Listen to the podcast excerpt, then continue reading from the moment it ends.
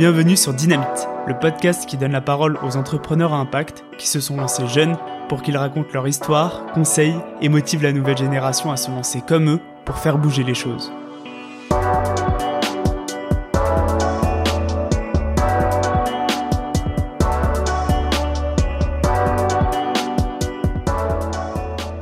Après avoir fait STAPS et monté plusieurs projets entrepreneuriaux autour des communautés en ligne, Arthur a pris sa claque climatique. Il était en cours de création d'un startup studio pour développer des entreprises qui luttent contre le réchauffement climatique lorsqu'il tombe sur une vidéo de son voisin de bureau qui monte le même projet. Après un coup de fil, Arthur rencontre Mehdi, Nicolas et Laurent pour voir s'ils partagent la même vision et sont tous prêts à s'engager à 3000% pour espérer faire bouger les choses. Ensemble, ils lancent Time for the Planet avec une ambition, viser grand dès le début. Time for the Planet, c'est un fonds financé par des particuliers et des organisations qui a pour objectif de réunir 1 milliard d'euros pour créer 100 innovations mondiales qui luttent contre les gaz à effet de serre. Et contrairement à un fonds classique, tout le monde peut devenir actionnaire. Mais surtout, il n'y a pas de dividendes financiers, mais des dividendes climat. Aujourd'hui, Time for the Planet a réuni plus de 70 000 associés, levé 12 millions d'euros et créé les 5 premières innovations. Un véritable mouvement citoyen. Pour moi, ça a été une discussion passionnante autour de la rencontre avec ses associés, des premiers pas de Time for the Planet, mais aussi de l'ambition de viser grand dès le lancement de l'entreprise et d'embarquer des milliers de personnes dans un nouveau projet de société. Super épisode, merci Arthur et bonne écoute.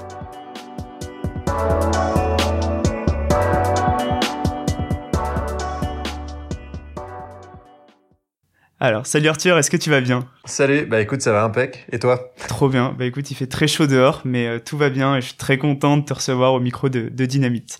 Euh, Arthur, t'es le cofondateur de Time for the Planet. Euh, donc aujourd'hui, on va parler euh, euh, écologie, innovation, finance. Enfin, il va y avoir pas mal, pas mal de sujets. Euh, je te propose une première petite question brise-glace. Est-ce que le personnage de Babeuf te manque parfois? c'est énorme. C'est totalement inattendu. euh, oui, ça m'arrive. Euh, donc juste pour remettre dans le contexte, c'était un petit euh, personnage que je faisais pour faire des vidéos humoristiques sur Facebook notamment et qui marchait bien, euh, un peu comme un YouTuber quoi, mais mais sur Facebook. Et du coup, euh, ça m'arrive d'avoir envie de de ressortir la casquette de YouTuber. Ouais, ça serait cool. J'aimais bien, tu vois, dès qu'il y avait un truc un peu qui me faisait marrer ou qui était tordu dans ce que j'observais du monde c'était cool de pouvoir le caricaturer comme ça sans filtre en en ayant un peu rien à foutre. Bon aujourd'hui ce serait compliqué je pense si je si je la jouais comme ça euh, avec Time. J'avoue, c'est clair. Euh, alors Arthur, du coup, euh, je te propose de, euh, même si euh, t'as dû le dire 20 fois, mais bon, c'est quand même chouette. Est-ce que tu peux revenir un petit peu sur ton parcours Où est-ce que tu as grandi et quelles études tu as tu as pu faire?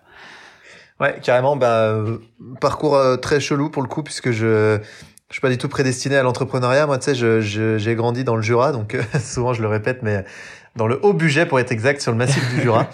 Et du coup, j'ai fait une fac de sport parce que je savais pas trop ce que je voulais faire euh, quand j'ai eu mon bac S. Euh, ça a été euh, très mal vécu par mon entourage parce que ben j'avais quand même eu mon bac avec mention et que je pouvais aller faire pas mal d'autres trucs. Mais comme j'aimais le sport et que je me disais en attendant de savoir ce que je veux faire dans ma vie, je vais déjà au moins faire du sport la fac de sport me semblait euh, plutôt bien adressée. Et du coup, je me suis retrouvé à, à Lyon. Et euh, ce que j'ai découvert, c'est qu'en fac de sport, t'as vraiment beaucoup, beaucoup de vacances. Euh, as, moi, j'avais six mois de vacances par an. C'était, j'avais les grandes vacances d'hiver, juste voilà pour donner un ordre d'idée. C'était complètement euh, délirant.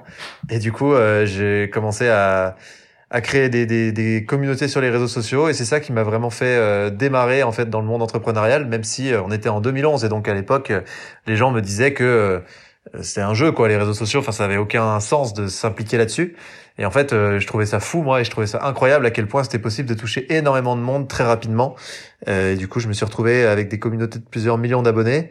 Ça a pris quelques quelques c'était pas si simple hein, on dit comme ça on dirait que c'est ça prend deux secondes mais voilà. Et euh, ces communautés j'en faisais des médias avec des applis smartphones des sites internet que je monétisais après avec de la pub avec des annonceurs en direct et du coup, je me suis mis à faire plusieurs communautés comme ça et on a totalisé euh, une dizaine, un peu plus, une douzaine de millions d'abonnés euh, sur l'ensemble de toutes les verticales qu'on adressait, que ce soit dans l'humour, euh, que ce soit dans la culture, dans la musique. Donc c'est comme ça que j'ai fait ma première boîte en fait en parallèle de, mon master de fac de sport parce que je suis allé jusqu'au master de fac de sport que j'ai obtenu et qui me permettrait logiquement aujourd'hui de faire des pompes à vélo chez les comme, comme personne. Et du coup bah c'était pas trop ce qui m'intéressait à la fin donc j'ai j'ai directement enchaîné euh, en continuant dans les startups euh, digitales tech, on va dire, mais en gros, je faisais des apps mobiles euh, en tout genre. Et du coup, j'ai fait une deuxième expérience qui s'est bien passée, mais qui était euh, pas aussi efficace que la première dans les médias, puisqu'on s'était plus mis dans le service où je levais des fonds. J'avais un modèle plus traditionnel de boîte euh, que j'ai revendu parce que euh, on n'arrivait pas à décoller et à trouver un modèle économique, donc c'était juste pour limiter la casse. J'ai vendu ma première boîte en revanche dans les médias pour le coup où là c'était une vraie vente et euh, du coup après j'ai géré un réseau social et c'était super intéressant aussi comme truc. C'était un réseau social qui s'appelle Thriller, qui est en gros qui était parti pour être un concurrent de TikTok. Euh, bon, grosso modo, c'était un ricain qui avait vendu sa boîte des centaines de millions d'euros et qui se disait euh, on va pas laisser euh, les Chinois nous faire un Gafa, les Gafa ça naît ici. en gros, c'était son postulat. Et donc il a dit allez, let's go, nous on fait net notre Gafa et on va taquiner TikTok. Et du coup, bah moi, je me suis retrouvé dans les trois premiers de cette aventure un peu par hasard. Et, et en fait, il a levé 300 millions d'euros en quelques années. on est passé de 3 à 400. C'était très intéressant, mais mais ça n'avait aucun sens en fait. Mon quotidien n'avait aucun sens. Je, je savais plus trop pourquoi je faisais ça. Je m'étais retrouvé dans la tornade de l'entrepreneuriat, alors qu'à la base, moi, tout ce que je demandais, c'était à faire du sport. Du coup, euh, j'ai un peu pris de recul, euh, du recul, et puis, et puis voilà, j'ai enchaîné sur autre chose avec plus de sens. Et tu, tu, euh, tu retires quoi de ces expériences dans le digital, dans les communautés? Bah, j'ai quand même appris plein de trucs et je me suis aussi découvert, c'est que je, je, sais que créer des communautés, c'est mon kiff. J'aime bien ça. Hmm. Euh, J'aime, je sais pas, rassembler les gens autour d'un truc, faire en sorte qu'on puisse avoir ces, cette émulsion folle, cette émulsion immense en fait que qu'apporte Internet. Enfin, c'est délirant. Les réseaux sociaux, c'est alors oui, on voit tous les côtés négatifs et il y en a plein, mais il y a aussi des côtés incroyables. Quoi, tu peux faire rire des millions de personnes, tu peux faire faire des trucs. Enfin, c'est fou. Et donc ça, moi, ça m'a toujours euh, intrigué, ça m'a toujours euh, fait plaisir. Et c'est le truc que je retire le plus, c'est qu'en fait, euh, la puissance des réseaux sociaux aujourd'hui, c'est aussi une, un outil de dingue pour s'émanciper, pour faire des trucs en tant qu'entrepreneur et pour changer le monde si tu veux vraiment avoir de l'ambition, quoi. Hmm. Et c'est accessible à n'importe qui depuis sa chambre. C'est ça qui est ouf, quoi. T'avais monté quelle, quelle communauté, par exemple, pour qu'on se rende compte? Ouais, bah la première que j'ai montée s'appelait Nuit sans folie. C'était des anecdotes euh, sexuelles ratées que les gens envoyaient pour que pour que le compte les repartage de manière anonyme. Mais ça marchait très très bien. Hein. C'était euh, sur Instagram par exemple, on faisait euh, au minimum 100 000 likes par post à un moment. Ah Donc tu vois, c'était vraiment très très puissant. on a fait rap punchline aussi, qui s'appelait à l'époque les meilleurs punchlines du rap français. Et donc là, on s'est associé pour le transformer en média avec les mecs qui avaient créé ce compte. Et du coup, euh, on l'a transformé en Rap Punchline, qui est devenu le premier média d'actualité sur le rap en France euh, euh, sur Internet, et donc une très grosse appli aujourd'hui. on a fait des trucs comme Sachez-le, où tous les jours, tu avais des anecdotes de culture générale, plutôt à, la Facebook, à l'ancienne, mais pareil, qui avait des centaines de milliers d'abonnés.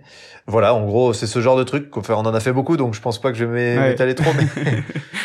et c'est intéressant parce que je tu disais que ça avait pas euh, forcément euh, beaucoup de sens au bout d'un moment toutes ces expériences et euh, euh, j'ai quand même pas mal préparé cette interview. Tu parles d'une expression que j'aime bien, tu parles de claque écologique. Est-ce que tu peux nous en parler justement de, ce processus-là?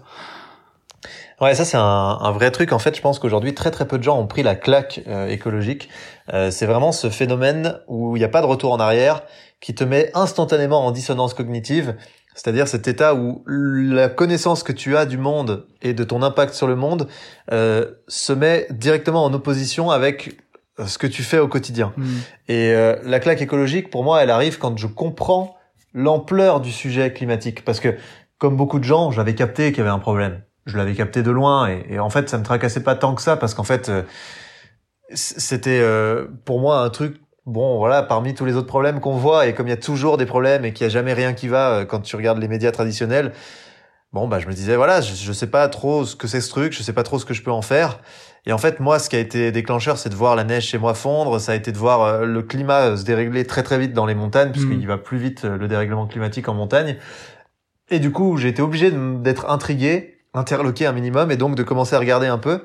Et quand tu commences à comprendre que c'est beaucoup plus que le climat en fait, c'est juste le modèle économique mondial et la façon dont on fait société euh, qui n'est pas soutenable dans toutes les directions et qui va forcément poser des problèmes, que ce soit sur la biodiversité, le climat, le plastique, l'eau, euh, les sols, tout ça en fait euh, est, est, dépendant du même problème et c'est un problème énorme. bah là, tu, tu te dis que t'as pas envie de contribuer à ça, en tout cas que tu as envie de contribuer à la recherche de nouveaux modèles. Hmm. Et, et moi, j'ai eu un peu une vision à ce moment-là où je me suis vu vieux. Euh, en train de voir le modèle mondial justement shifter vers quelque chose de soutenable et je me suis dit putain ça ça m'excite j'aimerais connaître cette vieillesse là en tout cas je veux pas être en dissonance et je veux être euh, orienté vers cette direction d'une vieillesse où tu te dis on arrive à aller dans le bon sens et c'est un peu la seconde renaissance quoi. Hmm. Et euh, est-ce que avant Time for the Planet, avant l'idée de Time for the Planet, est-ce que tu avais déjà du coup euh, des idées que tu as commencé un peu à creuser sur le sujet? Ouais, en fait, euh, moi, je, je, faisais un truc qui s'appelait optimiste. En tout cas, j'avais commencé à le faire. Euh, L'objectif, c'est que quand j'ai capté euh, l'ampleur du problème et que j'ai eu envie d'agir, je me suis dit, ben, en fait, c'est quoi mes armes? Je vais pas me réinventer complètement. Qu'est-ce que je sais faire et qu'est-ce que j'aime faire? Et mmh. c'est ça aussi la force euh, de l'environnement et de l'écologie, c'est que faut pas se dire, je dois tout jeter à la poubelle et toute ma vie en fait est un problème et il faudrait complètement que je refasse une formation et que je reparte de zéro. Ça, je pense que c'est une connerie. Faut se dire qu'est-ce que je sais faire, qu'est-ce que profondément j'aime faire, et comment je le switch juste pour le mettre au service de la bonne direction? Et en fait, moi, c'est ce que j'ai fait. Je me suis dit, bah, moi, j'aime les communautés, j'aime créer des entreprises. Comment je switch ça au service de la bonne direction? Bien sûr qu'il faut regarder le modèle dans son ensemble et se dire, est-ce que, euh, foncièrement, je suis pas dans le mauvais paradigme? Et si c'est le cas, ça sert à rien de changer. C'est un peu mm. comme une mouche qui, qui, change de direction dans un train Lyon-Paris. Elle arrivera quand même à Paris. bah là, l'idée, c'est de se dire, euh, est-ce que je peux utiliser ça au service du changement de paradigme? Mm.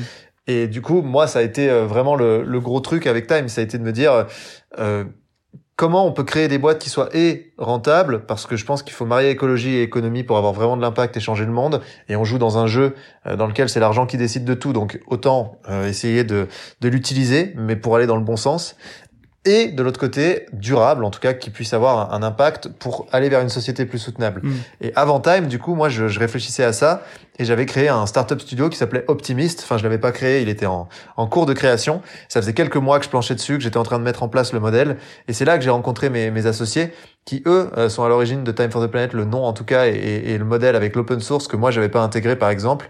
Enfin, beaucoup d'autres choses du modèle.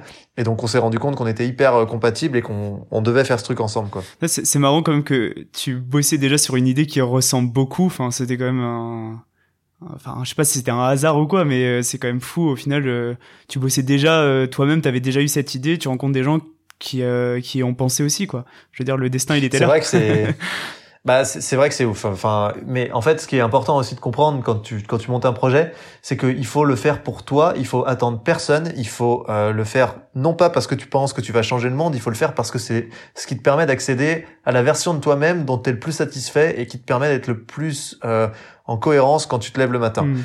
Et après, rien à foutre de ce que ça fera ou ce que ça fera pas. Euh, ce qu'il faut, c'est toi. Mm. Et en fait, quand j'ai eu compris ça, moi, je me suis dit, bah, c'est parti, je lance ce truc, je verrai bien ce qui se passe. Et je pense que eux, ils ont fait pareil. Et c'est là que c'est incroyable, c'est que tu te retrouves dans une zone d'inconfort parce qu'il te manque des gens, il te manque des compétences, il te manque plein de trucs et cette zone elle est horrible. Sauf qu'en fait, euh, plus tu tiens dans cette zone, plus tu arrives à démontrer que tu es capable de faire des choses dans cette zone de turbulence, plus tu vas attirer à toi ces gens qui sont dans la même configuration. Et en fait, c'est là que tu arrives à faire des super boîtes, quoi. Hmm. Tu vois, plutôt que de démarrer direct avec des mecs euh, en essayant de construire une culture à partir de rien. Je pense que le mieux, c'est de se trouver en étant chacun dans notre verticale et dans notre coin des gros bourrins. C'est ouais, carrément. C'est peut-être là au final où t'es le meilleur quoi. Enfin quand tu sais pourquoi tu le fais, tu sais que c'est aligné avec toi. Euh, c'est. En fait, c'est c'est super important parce que c'est surtout que peu importe que tu sois en situation d'échec ou de réussite, c'est pas ton sujet. Hmm. Tu t'en fous en fait. Toi, ce qui compte, c'est que tu fasses tous les jours de ton mieux pour faire un truc qui te ressemble et un truc qui te permette de te sentir bien. Hmm. Et, et, je crois que c'est c'est c'est le sujet de la, de la de la crise écologique de manière générale, c'est que tout le monde attend que quelqu'un fasse un truc, mais personne fera un truc pour nous c'est nous les seuls euh, maîtres de notre destin. Et donc je pense que le premier acte, c'est de se dire, je peux me changer moi. Ça, j'ai ça, j'ai de l'impact là-dessus. Et me changer moi, j'en suis capable. Donc si je commence par me changer moi, on verra bien ce qui se passe derrière, mais au moins déjà, moi, je me serais changé dans la bonne direction. Et en fait, ce que j'ai remarqué, c'est que c'est ça qui, qui crée euh, le, le fait qu'il se passe des trucs derrière, quoi. Ouais, carrément, carrément. Je pense aussi qu'il y a le fait qu'il faut peut-être, euh, enfin, je parle de, notre génération, de se dire, euh, en fait, tout seul, on va pas forcément changer le monde euh, tout seul, c'est juste pas possible. Et déjà, s'enlever cette pression et se dire, bah, comme tu dis, moi, je vais le faire pour moi à mon niveau, je vais déjà essayer de changer, me changer et de bosser pour un projet avec lequel je suis aligné. Et commencer, je pense, c'est la bonne porte d'entrée. Changer le monde tout seul, c'est juste pas possible.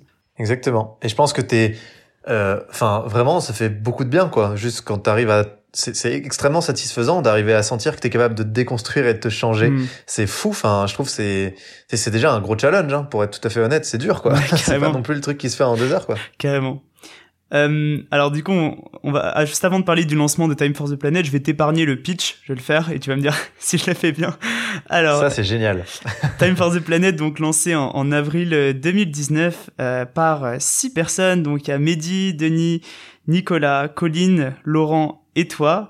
Euh, donc l'idée c'est que c'est un fonds d'investissement citoyen où chaque personne peut acheter des actions pour 1 euro l'action. Et l'objectif c'est de réunir 1 milliard d'euros pour créer 100 innovations mondiales en open source euh, afin de lutter contre le réchauffement climatique. Et euh, au-delà de ça, c'est aussi que les associés ils peuvent s'impliquer dans le projet. Euh, voilà, c'est pas juste des gens qui donnent de l'argent, c'est qu'ils peuvent avoir un vrai impact via des missions bénévoles. Je pense qu'on est pas mal niveau pitch. on est pas mal. on a juste commencé en décembre 2019, mais t'as raison, en avril 2019, c'était le, le débarrage, le débroussaillage. Et en effet, euh, ce qui est important, et, ce que tu as très bien dit, mais c'est que c'est vraiment un mouvement, donc tout le monde co-possède ce truc. Et mm. ce truc-là, tout le monde en est autant responsable que, que les cofondateurs. En fait, tout le monde a son rôle à jouer pour que ça devienne gros et que ça change la donne. Et chacun apporte sa petite partie, sa petite brique pour construire une magnifique cathédrale. Mm. Voilà. Impeccable. Euh, alors du coup, si on vient au, lancement de Time for the Planet, donc au début, tu es en train de travailler sur ton euh, startup studio. Euh, comment ça se passe la rencontre avec euh, les autres associés et comment tout doucement toi tu rejoins cette aventure là Ouais, en fait, j'avançais pas mal sur Optimist. Du coup, j'étais, je, commençais à voir que je pouvais faire des trucs intéressants et je sentais que je j'allais pas avoir envie de refaire un certain nombre de trucs que j'avais déjà fait dans mes boîtes. Typiquement tout ce qui est back office, euh, tout ce qui est gestion des automatisations, des outils, c'est moi mon truc. Hmm. Moi, j'avais vraiment envie de me dédier à la partie communication. Donc, je cherchais des associés pour Optimist. En fait, j'avais eu une associée euh, potentielle avec qui ça avait pas fité assez parce qu'elle était vraiment portée sur l'argent. Enfin, en tout cas, elle avait vraiment enfin c'était pas un minding entrepreneur genre le, deuxième mois elle demandait comment on allait se payer à la fin du mois sachant que moi je savais que j'étais parti pour des années de bénévolat pour lancer un projet comme ça dans l'écologie t'es obligé d'être un hacker enfin t'as 100 fois moins de moyens que les autres, t'as 100 fois moins de modèles économiques, et il faut que t'aies 100 fois plus d'impact. Donc, euh, autant te dire que se poser la question du salaire le premier mois, même si c'est intéressant, c'était pas mon truc. Et donc, bref, j'arrivais pas trop encore à m'entourer, et je cherchais. Et donc, j'appelais euh, plein de gens, je, prenais des contacts partout, à droite, à gauche. Et ce qui est marrant, c'est que je suis tombé sur une vidéo d'un mec qui euh, avait euh, des bureaux au-dessus des miens à Lyon sur ma précédente startup, que, avec qui j'avais bouffé deux trois fois, qui était très sympa, hein, que que je savais être euh, très bon dans l'entrepreneuriat et très smart, euh, une dizaine d'années de plus que moi, donc pas forcément, même pas du tout, un profil avec lequel j'aurais pu imaginer m'associer un jour, hein, vraiment. Et, et le mec fait une vidéo dans son jardin avec un écouteur qui pendouille, je tombe là-dessus sur Facebook. Je me dis mais qu'est-ce que c'est que cette merde Et du coup je dis bon bah vas-y, je vais écouter, enfin parce que tu vois, je, je me demandais vraiment, j'étais intrigué. Et le gars pitch grosso modo ce que je suis en train de faire, quoi. Et je me dis, what the fuck? Et donc, je me rappelle, j'étais à Paris, j'étais chez euh, un pote qui a des bureaux, euh, qui s'appelle Grégoire Gambato, qui a monté une boîte, quoi. Enfin, du coup, voilà. Mm. Et du coup, on, était, euh, on était là-bas et je suis sorti direct dans la cour, j'ai pris mon tel, j'ai appelé ce mec, j'ai retrouvé son numéro en deux secondes. et j'ai fait, mec, c'est quoi que tu fais là, en fait? Parce que ça me, ça m'intrigue beaucoup.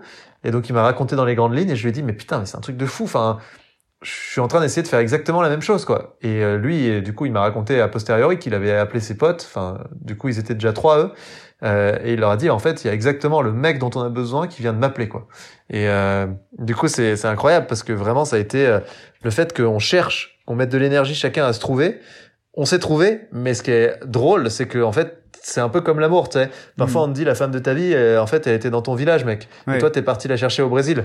Et en fait, euh, ben, tu vois, c'est un peu pareil. Genre, le meilleur associé qui puisse, le mec, il était au-dessus de mon, au-dessus de mes bureaux, quoi. tu vois, c'est incroyable. C'est clair. Et vous aviez du coup des, des, des parcours euh, complètement différents, j'imagine, à, à, ces entrepreneurs. comment ça s'est passé? Enfin, en gros, vous vous rencontrez, il se passe quoi? Ouais, c'était c'était euh, assez bizarre au début quand on s'est rencontrés. Bah déjà on s'est rejoint. Donc au début on était que les quatre. Euh, après on a il y a Colline et Denis qui sont arrivés dans dans l'aventure aussi parce qu'on avait besoin de leurs compétences aussi. Ouais. Euh, et en fait quand on s'est posé, on est allé boire un verre et en fait le premier truc que j'ai fait moi c'est que je les ai challengés sur sur leur capacité à vraiment poser leurs couilles sur la table. Pour le coup, je peux le dire, il y avait que des mecs. Et en fait, ils ont fait la même chose. Et quand je te dis ça, c'est qu'en gros, moi, j'avais décidé que ce projet, le prochain projet pour moi, c'était un projet euh, dans lequel je faisais un all-in en fait. Genre, je me mm. mettais au service du projet et je mettais ma vie pour ce projet euh, parce que j'avais vraiment envie d'être aligné. Et donc, j'avais vraiment, vraiment envie de passer un cap en termes de capacité à, à déjà à m'impliquer. Je me rappelle leur avoir dit ça. Je, je, leur avais dit, moi, je veux être dans la cage au lion, quoi, sur ma prochaine boîte. C'est pas, c'est pas un truc plan-plan. Et en fait, j'étais un peu inquiet parce que, bah voilà, ils avaient 10 ans de plus que moi. Euh, certains avaient été très confortables avec des boîtes où ils avaient des centaines d'employés. Et donc peut-être que je me, tu vois, j'avais des a priori. Je savais pas Mm. trop à quel point ils étaient capables d'y aller, mais vraiment en mode fou furieux. Et, euh, et en même temps, euh, j'avais besoin de sentir qu'ils étaient sincères à la mort, quoi. Et donc je me suis dit, moi, je, je vais mettre ma vie dans ce projet. Et je me rappelle leur avoir dit, c'est très dur euh, quand on fait la com parce que au démarrage, on est obligé de mettre sa gueule. Sinon, les gens font pas confiance à un processus ou à une boîte comme ça. Enfin, Ouais. ils ont besoin de savoir qui ils vont pendre, en gros, si Ouais. c'est de la merde et si c'est un ar- une arnaque. Et donc, il faut que je joue ce rôle de mec qui va assumer d'avoir la place du mec qui sera pendu. et donc, moi, je veux bien y aller. J'y vais à 3 milliards de pourcents, mais j'ai besoin d'être sûr que vous, derrière, vous allez exécuter, vous allez délivrer, parce que euh, tout ce que je vais amener en com, faut qu'on faut qu'on l'honore, en fait. Mm. Et du coup, c'est vrai que ça, ça peut créer un peu de pression, mais tu vois, on s'est un peu senti comme ça. Et eux, à l'inverse, pareil. Euh, ils ont essayé de capter quelles étaient mes, ma vraie philosophie de vie, euh, pourquoi je cherchais à faire un projet comme ça. Enfin, tu vois, on a très vite voulu euh, s'assurer que personne n'était là euh, pour des raisons d'ego ou pour des raisons d'argent ou de pouvoir ou de quoi que ce soit. Mm. Et en fait, on l'a, ça, on l'a vite senti. Donc ça a été, euh, c'est cool parce que ça, je m'en suis vite rendu compte. Par contre, après, on a, on a eu du mal. euh, au début, moi, j'ai eu du mal à me rendre compte de leurs compétences. J'avais du mal à les voir. Mm. Et je me rappelle qu'on a fait des. Ils m'ont invité à venir pour une petite vidéo qu'ils voulaient tourner euh, pour présenter un peu le truc, en gros. Et euh, dans un théâtre un peu un peu pas ouf. Bon, le, le cadre était pas ouf déjà. Tu vois, faire une vidéo aujourd'hui, c'est dans un théâtre. Bon, c'est chelou. Ouais. Et euh, je suis allé là-bas et ils ont fait tout leur truc. Euh, bon, j'étais bon, voilà. Je me disais c'est c'est intéressant. Tu vois, je, je, je commençais à faire un peu connaissance avec eux, mais je me disais c'est c'est pas forcément cet angle-là que j'aurais utilisé moi pour les réseaux sociaux. Et je pense que je commençais à un peu plus sentir que la moyenne euh, ce qu'il fallait faire pour euh, pour avoir un truc qui prenne sur les réseaux. Mais le truc m'avait achevé à la fin parce que les mecs n'avaient pas appuyé sur play. Ils venaient, ils venaient de taper euh, genre une heure et demie d'enregistrement pour essayer de me montrer qu'ils étaient organisés et carrés. Ils avaient loué un vieux appareil photo, là, il n'y a pas besoin de ça, tu vois, avec un iPhone, ça le faisait grave. Enfin bref, tout était, voilà. Euh, Et en fait, c'était un fiasco. Et je me rappelle, je me suis barré, je dis, ouais, bon les gars, on s'en reparle, quoi. Et je me suis cassé et j'ai et j'ai appelé mon meilleur pote en sortant et j'ai dit, waouh, ces mecs-là sont super en termes de... Ils ont la même vision, on, on veut faire le même truc, mais putain, je, je me demande vraiment s'ils ont les épaules, quoi. Enfin, Mm. et du coup, j'ai douté. Et, et en fait, euh, heureusement, j'y suis allé parce que c'est des génies. Enfin, c'est des putains de génies. Oui. Non, mais c'est des monstres. Et tous les jours, ils m'impressionnent. Et tous les jours, je me dis, mais j'ai de la Mm. chance de ouf d'être tombé sur ces mecs. Ils sont incroyables, quoi. Et, et, euh, et heureusement, je me suis pas arrêté à ça et, et à quelques anecdotes à la con. Tu vois, c'est ça qui est incroyable, c'est que souvent les génies, en fait, euh, en termes de euh, tu vois, de, de, de représentation sociale ou de, de façon d'exister euh, en société, c'est pas toujours les mecs que tu que tu que tu captes euh, facilement. Et en fait, euh, quand tu commences à les connaître, c'est là que tu, tu ça te saute à la gueule et tu te dis waouh, c'est des monstres en fait. Et c'est, c'est, enfin, moi je fais ce podcast pour entendre ce genre d'anecdotes. je trouve ça génial. et, euh, et, euh, et du coup, c'est marrant parce que finalement, le, le, le premier café, c'est un peu comme tu disais, la comparaison avec l'amour. C'est le premier date que tu fais pour savoir euh, qu'est-ce que la personne en face elle attend de la relation, tout ça.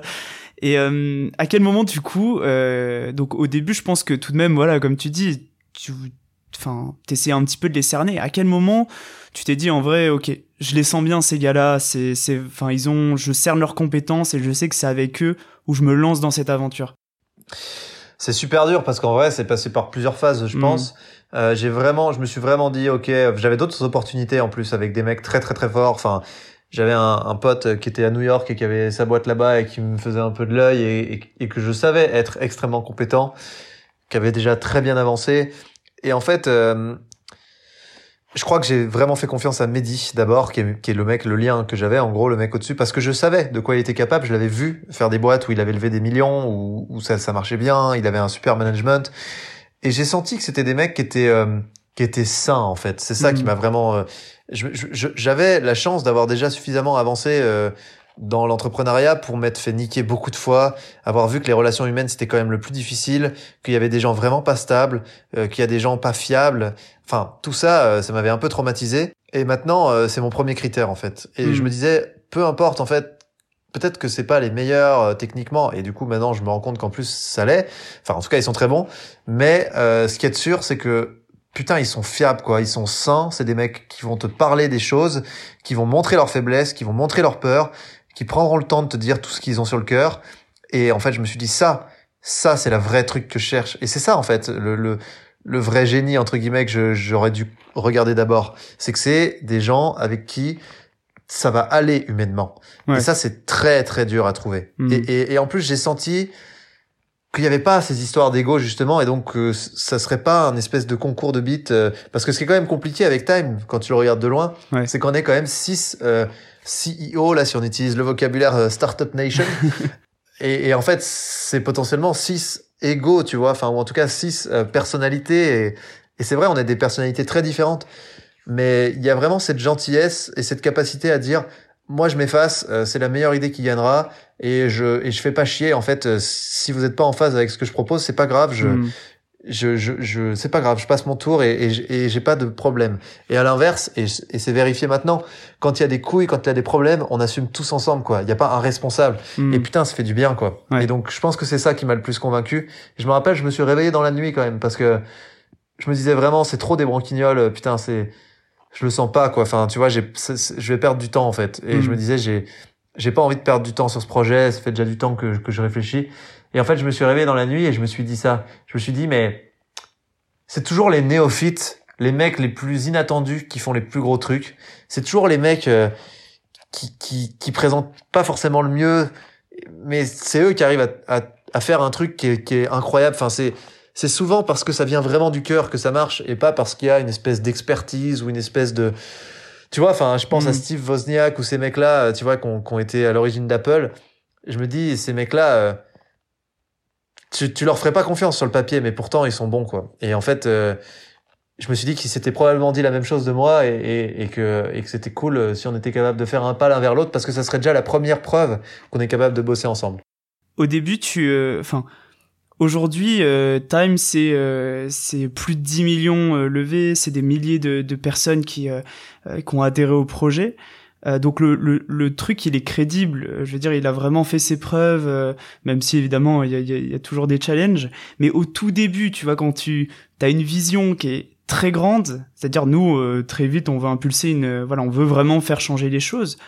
Bah justement, comment t'arrives à être crédible au tout début alors qu'en fait t'as t'as rien de concret, t'as as encore peu de preuves, tu vois. C'est ça, le, je trouve, la difficulté quand tu vises grand.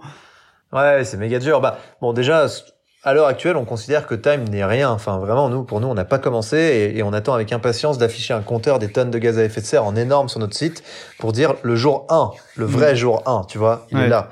Euh, bon, pour l'instant, on s'échauffe et bon, je suis pas sûr de la sémantique euh, au regard du sujet, mais en tout cas, on essaye de, on essaye de, de mettre en place le truc et c'est cool parce qu'en effet, ça y est, maintenant, on est crédible et, et les gens nous font confiance et les acteurs nous font confiance.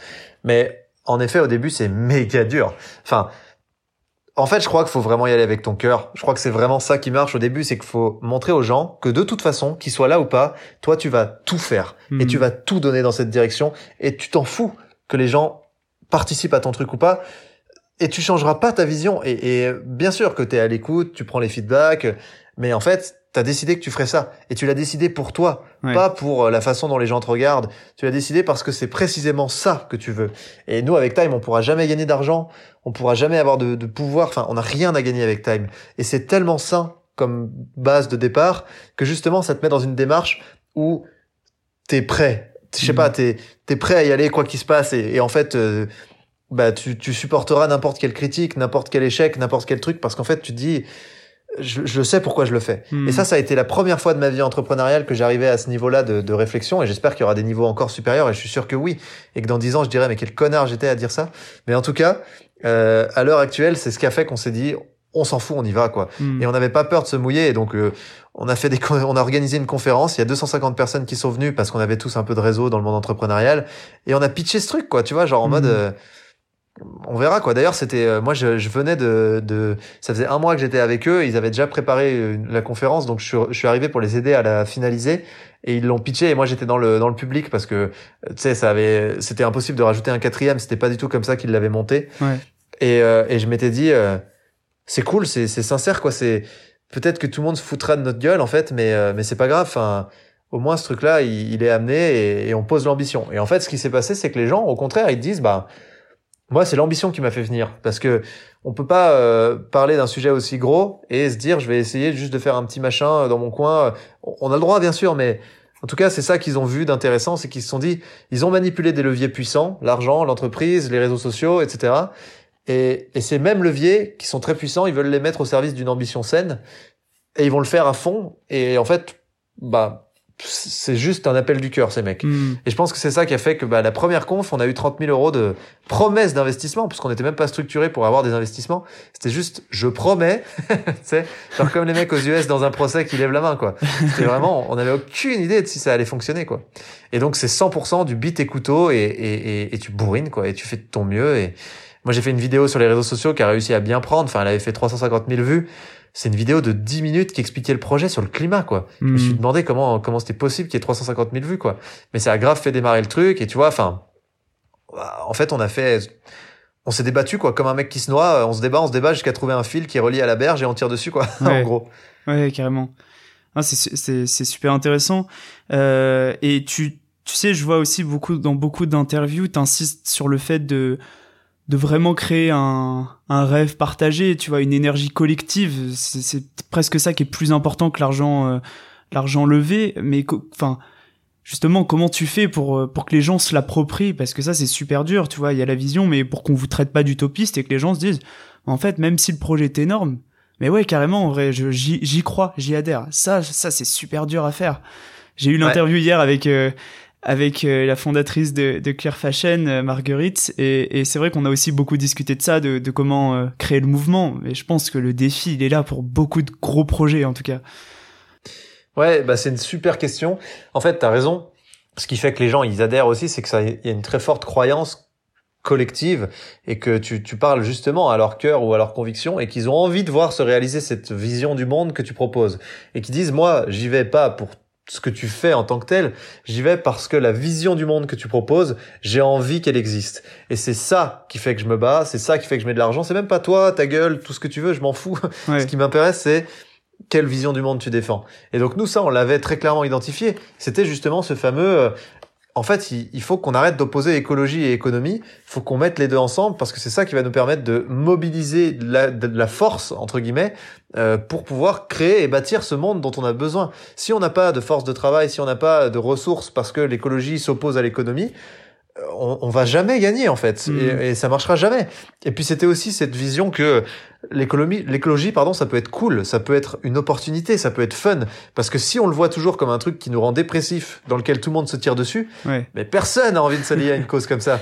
Et tu vois, enfin, en gros, t'avais euh, l'écologie, c'était soit des mecs imbitables qui écrivent des rapports que personne lit, Hmm. soit de l'autre côté euh, des mecs euh, euh, qui t'emmerdent euh, le samedi matin en te tirant par le bras et en essayant de t'extorquer le plus de thunes possible sur ta CB.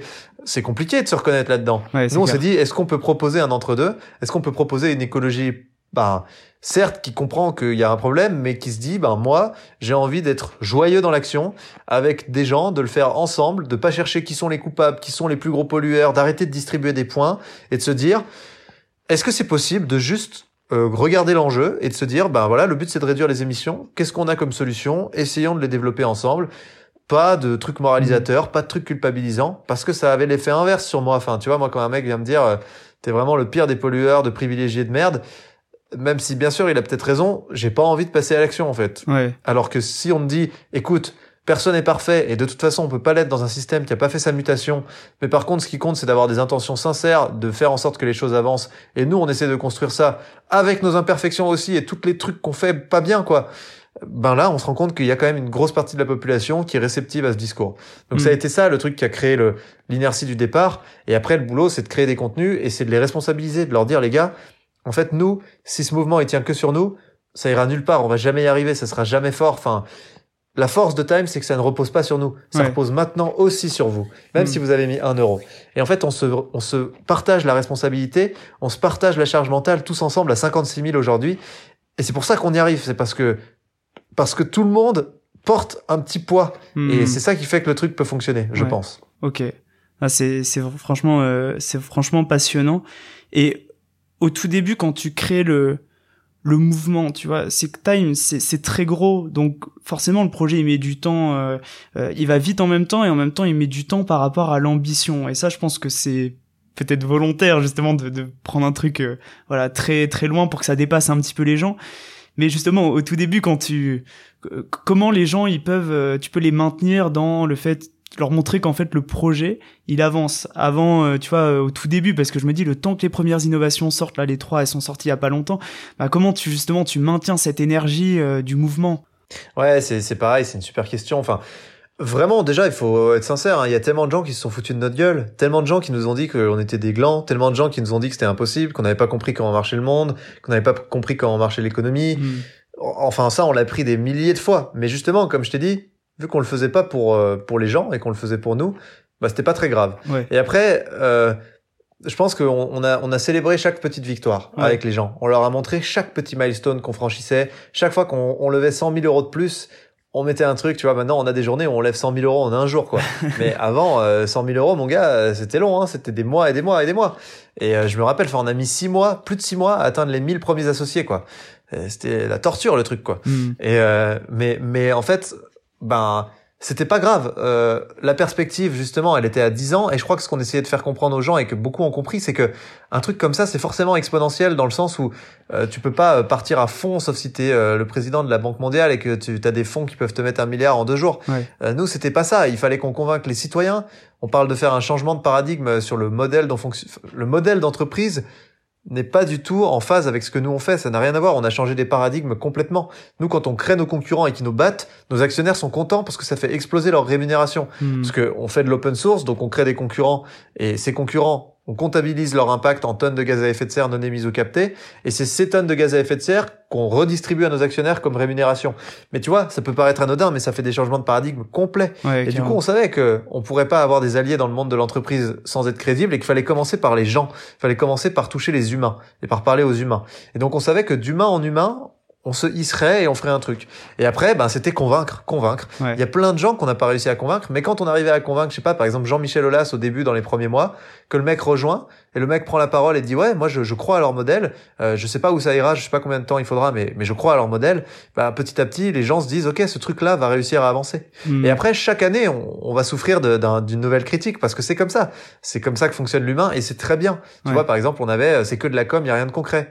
Puis une fois que t'es concret c'est euh, oui mais bon euh, le milliard c'est pour dans combien de temps? Et en fait chaque année on aura un truc. Mais hmm. ce qui se passera c'est que si on arrive à, à à chaque fois à, justement à trouver des réponses à ces interrogations et à débloquer les situations, ce qui est le propre de l'entrepreneuriat qui passe sa vie, en gros, un entrepreneur à se prendre des tuiles sur la gueule et à réfléchir à comment il fait pour réparer, ben, je pense qu'on y arrivera en fait. Hmm. Enfin, moi, je crois qu'on y arrivera. Tu vois, j'ai pas de doute sur le fait qu'on y arrivera au milliard. Je sais pas combien de temps ça prendra, mais je sais que on débloquera chaque situation une à une et, et à force, on arrivera à avancer quoi.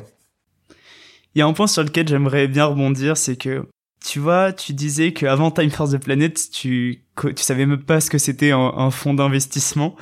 Et pourtant, tu, tu vois, t'avais pas la formation ni les expériences et pourtant tu fonces. Du coup, j'aimerais bien comprendre, mais comment tu raisonnes? Parce que franchement, euh, ça, ça ferait peur à plus d'un de, de se lancer dans un truc sans, sans connaître et, et pourtant, toi, tu y vas. Comment tu, comment tu raisonnes? Ouais, bah, je pense que c'est ce qu'on a dans, en commun avec, avec mes associés et ça, c'est cool. Euh, bah, en fait, j'ai jamais rien connu en fait. Euh, je, crois que tu vas jamais dans un truc en sachant. Tu vas jamais dans un truc en, en disant c'est le bon moment. Enfin, tu vois, c'est rare de voir des parents te dire euh, moi j'ai fait mon gosse parce que je savais que c'était vraiment le bon moment. Hmm. En vrai, ils te disent tous il y a pas de bon moment. Je me suis retrouvé à faire un gosse et j'avais aucune idée de comment on élève un gosse. Je savais pas du tout. Mais en fait, je me suis dit ben je vais apprendre en marchant quoi. Et, et c'est normal. Et enfin, de toute façon, tu sais que tu vas te prendre des tôles, tu sais que tu vas pas être prêt, tu sais que tu n'auras jamais assez euh, appris ou que tu n'auras jamais assez d'expérience et que ta seule façon d'apprendre et d'avancer, c'est de c'est d'avoir le truc en face de toi et d'être obligé de le relever d'une manière ou d'une autre. Enfin, je sais pas, un enfant qui mm. apprend à marcher, quand il tombe par terre, il se dit pas ah bah peut-être que marcher c'est pas fait pour moi quoi. Il se dit bah non, je, je vais me relever et je vais essayer de marcher quoi, encore et encore. Et je savais que l'entrepreneuriat, c'était comme ça. Je venais d'une fac de sport et j'avais monté des communautés sur les réseaux sociaux. Je connaissais rien, mec. Mais quand je te hmm. dis rien, moi, je suis le mec qui a fait toutes les erreurs possibles et imaginables. Je n'ai fait que des erreurs. Mais mec, mais tous les pires trucs de blaireau, je les ai tous faits. Genre, je pense que si tu cherches la liste de mes erreurs, tu te dis, ah ouais, le mec est vraiment très très fort quand même pour être une merde. Parce que j'ai vraiment tout raté. Au moins, tu le refais pas. Exactement. Et, et en fait, j'ai tellement raté vite que j'ai appris méga, méga, méga vite. Et je savais que ça allait être la même chose. Et je connaissais rien à l'écologie, je connaissais rien au fonds d'investissement, Hmm. je connaissais rien à tout ce monde. Mais je me suis dit, la meilleure façon d'apprendre, c'est de faire un truc. Et donc, je vais faire ce truc à 2000%. Et en fait, c'est aussi ce qui fait que les néophytes, souvent, ils vont beaucoup plus loin que les autres. C'est que eux, ils ont pas de barrière. Ils ont pas leur propre barrière mentale. Ouais. Ils se disent pas, euh, oui, mais pour telle, telle, telle, telle, telle raison, ça va pas marcher.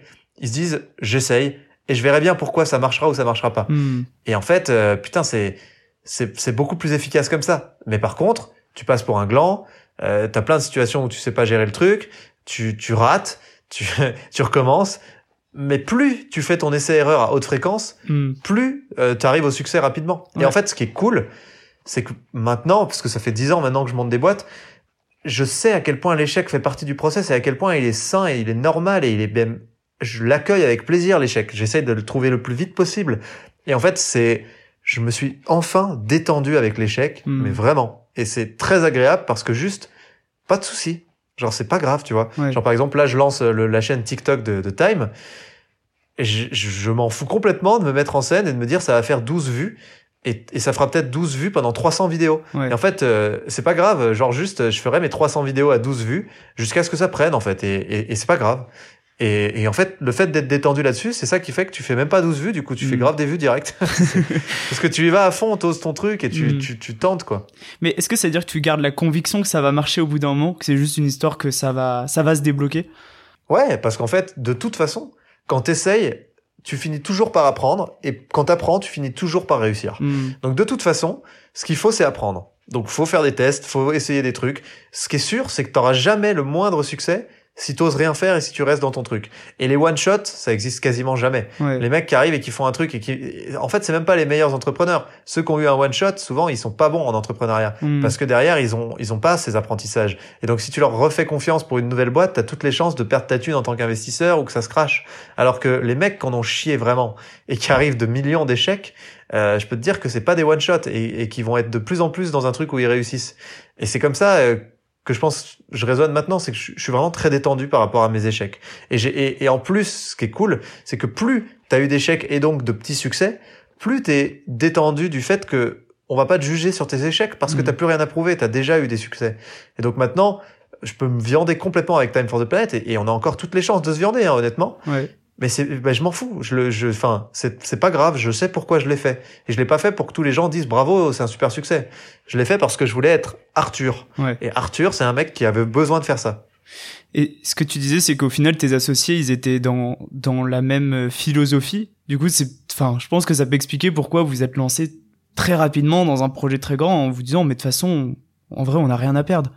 Exactement. Et en plus, euh, on savait qu'on partait pour des années de bénévolat. On savait que qu'on savait rien, quoi, en gros. Et donc, du coup, euh, on, on s'est dit, mais euh, ben, autant se fixer un objectif qui nous fait kiffer nous, quoi, parce que sinon, on aura, on aura vraiment rien d'intéressant à, à aller chercher. Enfin, on s'est vraiment dit, qu'est-ce qui vraiment, si on fait l'expérience de, de d'une volonté d'avoir de l'impact pour de vrai, qu'est-ce qui vraiment peut commencer à avoir de l'impact pour de vrai? Hmm. et c'était ça la vraie question et la seule et unique. C'était, moi, je veux qu'on vieillisse. Il y en a beaucoup qui sont jeunes papas là dans l'équipe, mais je veux qu'on vieillisse euh, parce que euh, en, en ayant la conviction qu'on fait les bonnes choses et les bons choix pour que, que tous ces enfants là, ils vieillissent dans un monde euh, qui soit le plus préservé possible. C'est ça le seul et unique objectif. Comment est-ce qu'on comment est-ce qu'on apporte notre goutte d'eau à ça?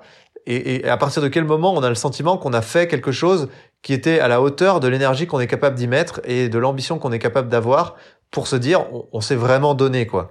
Et Hmm. on a vraiment pas juste fait le truc à moitié, on l'a fait à 200%.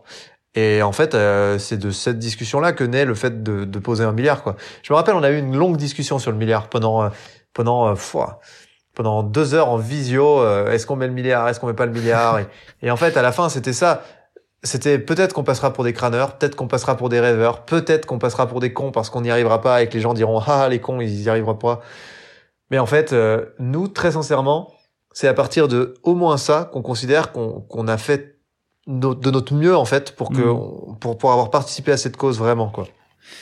c'est c'est vraiment top et je me dis voilà si effectivement euh, vous étiez euh, 4 puis 6 en tout cas dans cette philosophie on comprend bien euh, que avec cette philosophie t'arrives à embarquer les gens euh, dans ton aventure comment tu comment vous avez traversé les moments où il a fallu euh, comment dire euh, accorder le projet parce que voilà au début vous arrivez à embarquer les gens et j'imagine il y a dû avoir de plus en plus de gens qui ont commencé à vous solliciter comment je peux vous aider etc euh, voilà et, et, et ça bah, c'est pas facile à coordonner au bout d'un moment quand bah en fait en interne ton ta structure elle est pas prête forcément à absorber absorber le truc. Comment vous avez vécu par exemple s'il y avait des, des associés de plus en plus d'associés qui commençaient à vous contacter pour pour s'impliquer? Ouais, alors là, il faut rendre à César ce qui appartient à Nicolas Sabatier, mon associé. en gros, euh, euh, alors lui, il avait monté des colonies de vacances. Ça peut paraître bizarre comme truc, mais il avait monté des très grosses colonies de vacances, enfin une très grosse colonie de vacances, et euh, il utilisait les profits pour faire partir des gamins en situation de handicap. C'était voilà, c'était à ça que servait sa boîte, okay. ce qui était déjà très, très stylé. Et donc, il était très bon sur l'organisation parce qu'ils avaient des milliers euh, de bénévoles à coordonner pour pour leur truc. Et donc, il savait bien faire ça. Et euh, en effet, très vite, on, on, a été dépassé par les demandes de coups de main qu'on n'avait pas tant envisagé en vrai. Enfin, Mm. encore une fois, hein, tu vois, c'est ce qui vient à toi que tu utilises. Et, euh, et lui, il a dit, OK, euh, ça, ça sera moi, ce sera mon rôle dans cette boîte. Euh, je vais structurer les dynamiques euh, de, de, gens qui veulent faire grandir euh, la boîte et nous aider. Et donc, il a créé notre galaxie de l'action. Ouais. Euh, ça a été une vraie réflexion, mais voilà, il a fait un super projet. Enfin, c'est c'est brillant. Hein. Encore une fois, moi, j'avais pas tout de suite euh, perçu euh, le, le, génie du truc. Et en fait, euh, c'est super smart ce qu'il a fait. Alors, ça marche pas encore idéalement. Il y a plein de trucs qui vont pas. Mais enfin, déjà, ça marche et, et, et ça se voit dans aucune organisation, un truc comme ça. Et donc, il fait que de l'améliorer. Il est réfléchi, mais mais voilà, ça, ça a été ça le, le point de la, la, façon dont ça a été géré, c'est qu'il y en a un qui a dit, ok, ça c'est ma skills, je gère quoi. Mm. Et en fait, c'est souvent ça, time. C'est souvent, ok, on a tel truc. Euh, ça c'est ça c'est moi en fait. Tu vois, il y a un mec qui dit ça c'est mon truc, je prends. Euh, tu vois, typiquement, il y a aucun des associés qui va lancer TikTok quoi. enfin, Ouais. c'est ça c'est il y a même pas de sujet. Et ben en fait, personne regarde les TikTok que je fais, tout le monde s'en fout. Euh, c'est ma verticale, j'exécute, je fais mes TikTok un par jour, voilà. Et ben en fait, euh, ça marche toujours comme ça avec Time. Et c'est ça qui est cool, c'est qu'il n'y a pas 10 000 ans euh, de, à réfléchir. Il y a un truc, c'est il y en a un qui sait que c'est son truc, il dit je prends et, et on n'en parle plus quoi. Ouais, carrément. La répartition par euh, par compétence entre entre les associés et aujourd'hui quand on regarde euh, Time for the Planet de l'extérieur, on se dit que bah euh, quand même euh, même si effectivement en interne peut-être voilà euh, c'est que encore le tout début mais on se dit quand même le projet en tout cas il a réussi à embarquer les gens comme on parlait tout à l'heure de de, de, du rêve partagé, ça a réussi à embarquer quand même vraiment 56 000 personnes, c'est quand même quelque chose. Mais souvent on dit qu'il y a, tu vois, on en parlait juste avant, pour, pour une réussite, t'as neuf échecs qui sont derrière. Est-ce que ça a été aussi le cas du coup dans, dans l'aventure? J'imagine que oui. Ah oui mec, mais vraiment. Alors déjà, ce qu'il faut comprendre, c'est que on, on cherche pas à convaincre, on cherche on, on, est tranquille avec ça. Nous, le but, c'est pas de convaincre les gens. Ouais. Euh, tu vois, on a 220 000 abonnés sur LinkedIn et pourtant, euh, on a que 56 000 actionnaires. Donc, euh, il y a des dizaines de milliers, bientôt des centaines de milliers de mecs qui nous regardent et qui sont pas convaincus, Ouais. qui, qui, pour l'instant attendent, euh, essaient de. Et en fait, on est tranquille avec ça. On se dit, on va pas convaincre les gens. Nous, il faut qu'on fasse, qu'on soit dans l'action. Et, et, et peut-être que ça sera inspirant et que ça donnera envie à des gens de nous rejoindre. Et en fait, c'est vraiment pas plus que ça. Après, pour les échecs, euh, mec, enfin, on n'arrête pas en fait. Ouais. Ça, c'est, je je peux t'en sortir, mais sans. En fait, enfin, toute la journée, on a des échecs quoi. Donc les 9 sur 10, ils sont là tout le temps. On essaye de faire des trucs, ça prend pas. On essaye de convaincre les grands groupes de nous rejoindre. Putain, mais on en chie, c'est long, les mecs. Ils, tu vois, il y a toujours 10 000 trucs qui vont pas. Euh, on a besoin de euh, de faire des investissements dans certaines structures et, euh, et en fait on n'arrive pas à trouver le modèle pour collaborer avec elles parce que euh, en fait c'est beaucoup plus complexe que ce que son- ce qu'on avait en tête sur le papier et donc faut trouver des schémas différents pour chaque participation qu'on fait. Euh, tu vois il y en a ça fait un an qu'on discute avec eux. Ils avaient été votés en AG pour qu'on investisse dessus. Ça fait un an qu'on cherche un modèle de collaboration avec eux. Hmm. et, et en fait tout ça euh, le public le voit pas mais putain c'est c'est hard hein. Il y en a tout le temps quoi. Ouais. et euh, tu vois, on essaye de changer d'échelle. Enfin, moi, à la base, je voulais qu'on passe de 100 associés par jour. Là, on est à 100 associés par jour en moyenne. Euh, on a des pics à 1000 quand on fait des OP, tout ça, mais à une moyenne de 200 par jour. Hmm. Mais je n'arrive pas à craquer ça, mec. Je n'y arrive pas. Alors, certes, euh, t'as toutes les assos qui nous disent, mais c'est énorme. Nous, quand on en a déjà 5 par jour, c'est super et tout. Mais d'accord, mais nous, dans notre référentiel, on aimerait bien être à 200. Et aujourd'hui, on n'arrive pas à craquer ça. Et tu vois, on cherche aussi des, des keepers, donc des équivalents de nous euh, en Angleterre. Là, bah, c'est dur de trouver des profils parce que trouver des gens qui ont envie d'y aller bénévolement, de se défoncer la gueule jusqu'à ce que le truc soit assez viable pour qu'ils puissent se rémunérer Ouais. pour la planète, euh, alors que c'est des gens qui peuvent tous faire des millions d'euros parce qu'ils sont tous dans le secteur de la tech, des communautés, des trucs. c'est méga dur. Donc en fait, notre journée est un échec. Mais on est détendu avec ça. Et ça nous permet de vachement savourer les victoires. Et puis voilà. Ça, c'est, c'est, ouais, effectivement, c'est, c'est très inspirant. Au final, je me dis que l'entrepreneur, et ça, c'est vrai, entrepreneur à impact ou pas, finalement, c'est celui qui a, a pas peur de l'échec et qui va en faire neuf et il va se dire, c'est pas grave, je vais tenter une dixième solution et puis on verra bien et ça finira par marcher, quoi. Ouais, c'est ce que dit Churchill. Il dit euh, le succès, c'est d'aller d'échec en échec sans jamais perdre son enthousiasme. C'est ça. Je crois que c'est assez Ouais, vrai. hein. c'est vrai. Et t'as raison, l'entrepreneuriat, euh, n'y allez pas si, si vous avez vraiment une phobie de l'échec et si vous vous dites je, je ne peux pas échouer. Hmm. En fait, euh, vous allez échouer. Donc, euh, vous partir de ce postulat plutôt et de se dire je vais échouer.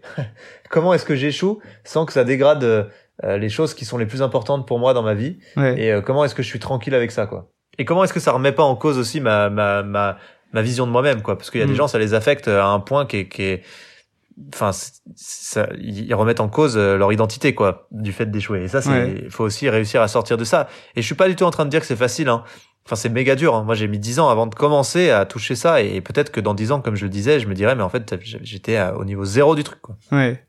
Quand tu regardes tes, les panoramas de montagne euh, pendant 8 heures, je sais que tu fais ça, Arthur.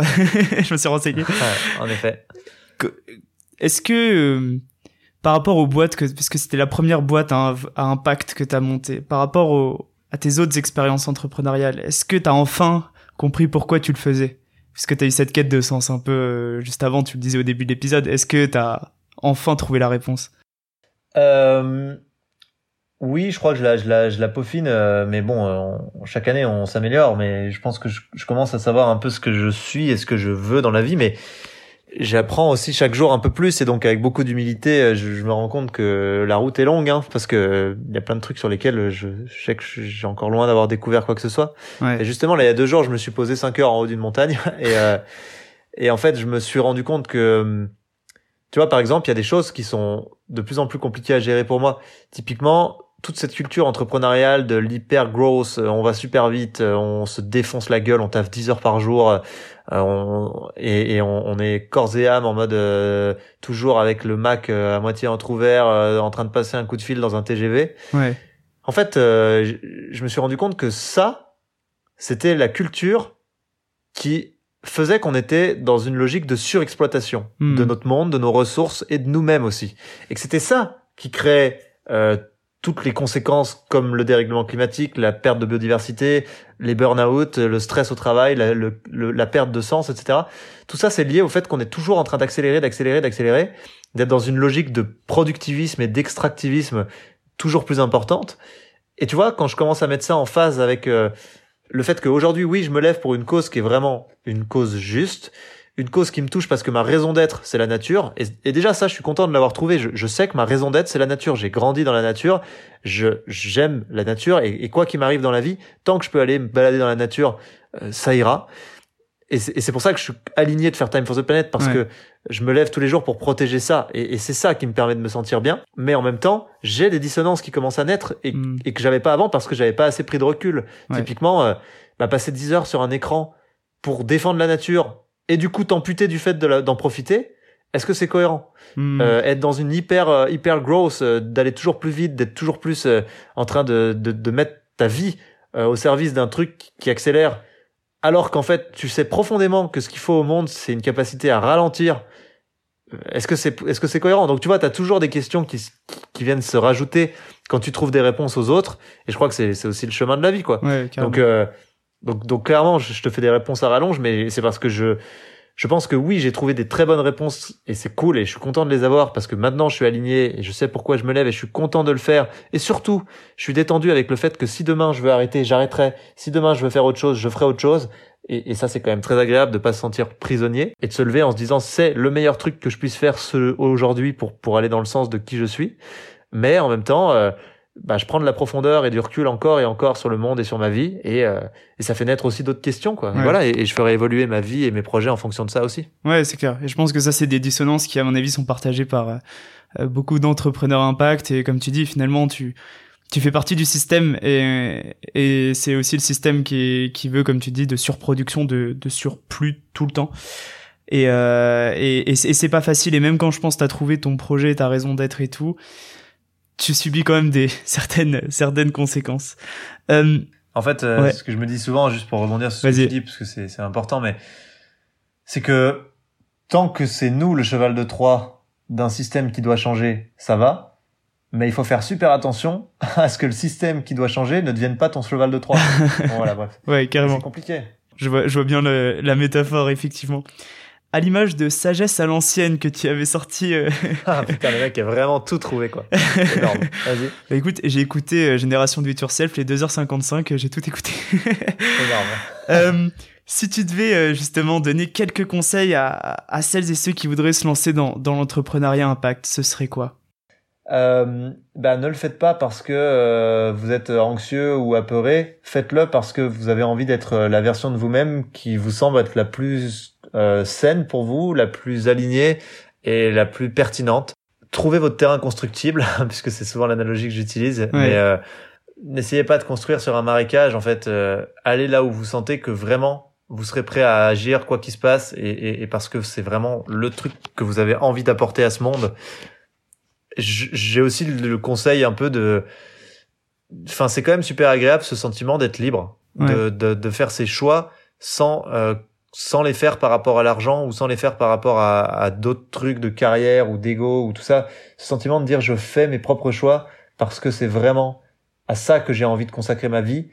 On a une centaine de tours de soleil euh, et encore une petite centaine de tours de soleil euh, sur cette terre euh, et c'est pas grand chose et ça passe vite et ça passe de plus en plus vite. Ouais. Et du coup, à quoi doit servir cette vie quoi? Hmm. Enfin, à quoi vous avez envie qu'elle serve pour en être fier Tous les mecs quand tu vois les études qui te demandent à la fin d'une vie, euh, justement, en parlant de sagesse à l'ancienne, euh, ce que c'est quoi ton feedback?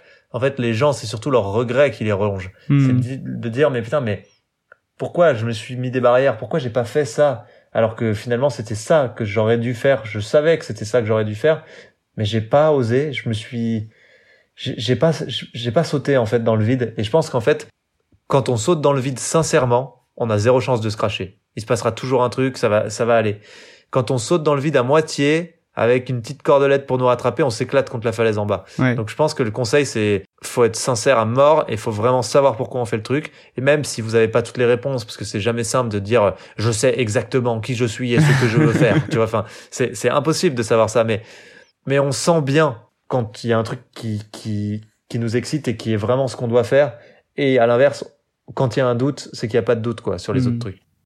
Arthur pour toi, il sera comment le monde de demain Ah, question facile. bah écoute, euh, celui que je souhaite, celui que j'ai vraiment envie de voir, c'est un monde qui est euh, qui s'est inversé entre guillemets, où, où c'est plus euh, l'humain qui est en train de gagner du terrain sur le monde, la nature, en tout cas la, la destruction qui gagne du terrain. C'est l'inverse, c'est le, le que le monde euh, puisse être reparti sur euh, la nature reprend du terrain, reprend ses droits. Et c'est déjà le cas d'ailleurs. Hein, tu vois typiquement, euh, je sais pas, par exemple les les ours, les loups, tout ça, ça ça reprend du terrain ici en France. Euh, J'aimerais vieillir dans un monde où j'ai senti que le process s'est inversé. On a réussi à switcher justement vers un modèle économique qui sera pas à 100% en place, mais en tout cas on a switché vers l'installation de ce modèle économique plus soutenable et l'installation du coup d'un fonctionnement de société humain qui permet à la nature de reprendre sa place pour qu'on arrive à, à quelque chose qui soit un équilibre. Parce qu'en fait, on n'arrive pas à avoir cette notion d'équilibre, les humains, et c'est très dur. Donc je j'aimerais pouvoir vieillir dans un monde qui a atteint ce niveau où, où je sens que ça a commencé à partir dans le bon sens. On a changé de sens en fait. Franchement, merci beaucoup Arthur, c'était euh, passionnant d'avoir décrypté euh, à la fois ta ta façon de, concevoir le, lancement dans une aventure et, euh, et, et surtout aussi de, de viser grand. Moi, ça m'a beaucoup beaucoup intéressé. Il euh, y a d'autres podcasts aussi qui font de très bons compléments. Alors vous pouvez écouter Génération Do It Yourself, il dure 2h55, juste préparez-vous à ça. vous pouvez aussi écouter Nouvel Oeil, où voilà avec Arthur et, et, Victoria, ça parle peut-être un petit peu plus de conception et de vision de la vie.